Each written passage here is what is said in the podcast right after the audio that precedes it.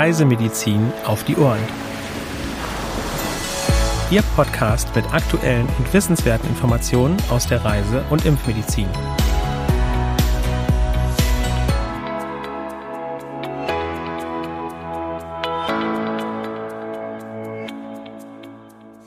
Herzlich willkommen am heutigen Mittwoch, dem 3. November 2021, zum wöchentlichen Podcast vom CRM Zentrum für Reisemedizin.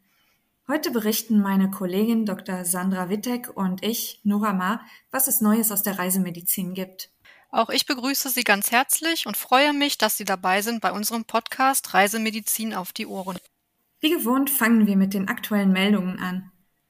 Landesweites Risiko für Durchfallerkrankungen in Ägypten. Presseberichten zufolge sind Ende Oktober im Badeort Hurghada etwa 50 Touristen eines Hotels mit Lebensmittelvergiftungen in Krankenhäusern behandelt worden.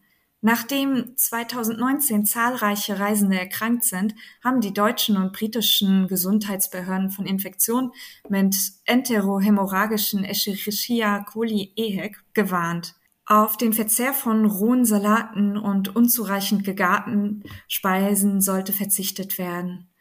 Leitungswasser sollte nicht getrunken werden. Hepatitis A ist ebenfalls sehr verbreitet. Achten Sie auf die Lebensmittelhygiene und Ihren Impfschutz. Gelbfieber in Ghana. Ende Oktober haben die Behörden in der Region Savannah acht Todesfälle gemeldet.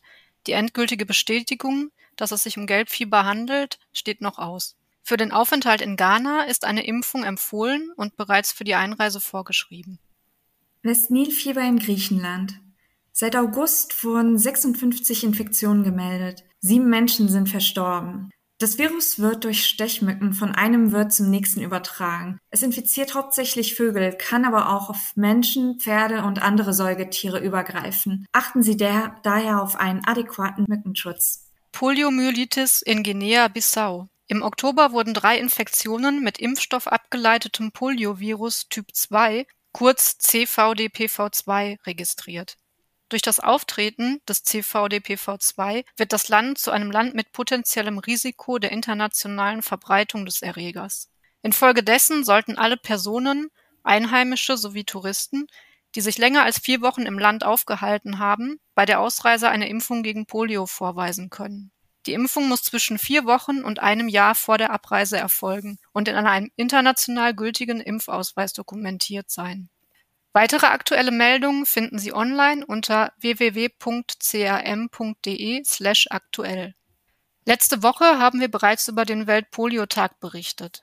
Heute möchten wir nochmal auf eine Pressemeldung des CAM anlässlich dieses Themas hinweisen.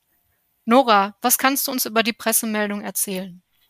Fünf der sechs von der Weltgesundheitsorganisation kurz WHO definierten Regionen gelten heute als frei von Polio-Wildviren. Hierzu zählen die Regionen Amerika, Westpazifik, Europa, Südostasien und seit 2020 auch Afrika. Weiterhin nicht als poliofrei stuft die WHO die Region Nahe Osten mit Afghanistan und Pakistan ein. Weltweit kommt es immer wieder zu einzelnen Ausbrüchen, auch durch zirkulierende impfstoffabgeleitete Polioviren. Zuletzt wurde ein Fall von Kinderlähmung in der Ukraine verzeichnet. Darüber hatten wir ja auch schon letzte Woche in der Podcast-Folge berichtet. Das CRM-Zentrum für Reisemedizin empfiehlt anlässlich des Weltpoliotages, den Polioimpfschutz zu überprüfen und ihn auch unabhängig von Fernreiseplänen gegebenenfalls auffrischen zu lassen. Solange Poliomyelitis nicht vollständig ausgerottet sei, bestehe trotz des großen Erfolgs der globalen Impfprogramme der WHO die Gefahr einer erneuten Verbreitung. Wenn Sie die komplette Pressemeldung lesen möchten, finden Sie diese unter www.crm.de slash Presse. Kommen wir nun zu unserem heutigen Frage- und Antwort-Special. Sandra, welche Frage beantwortest du uns heute? Ja, unsere heutige Frage lautet, was tun gegen Jetlag?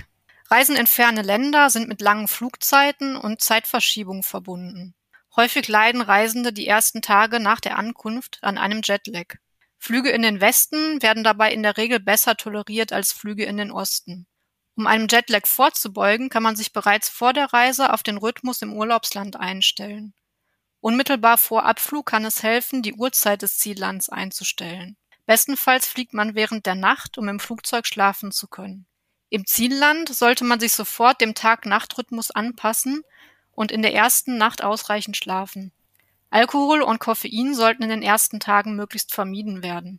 Bei Kurzreisen ist es empfehlenswert, um den Körper zu schonen, nach Möglichkeit den Rhythmus des Heimatlandes beizubehalten. Wir sind nun wieder am Ende angelangt und äh, ich möchte mich somit gerne von Ihnen verabschieden. Wir würden uns freuen, Sie nächste Woche wieder bei unserem Podcast begrüßen zu dürfen. Unsere Newsletter CRM Spot können Sie auch gerne als E-Mail-Infoservice beziehen. Zur Anmeldung gelangen Sie unter www.crm.de slash newsletter. Für Anregungen und oder Fragen senden Sie uns gerne eine E-Mail an info.crm.de. Ich verabschiede mich auch und wünsche Ihnen noch eine schöne Woche. Dieser Podcast ist eine Produktion des CRM, Zentrum für Reisemedizin.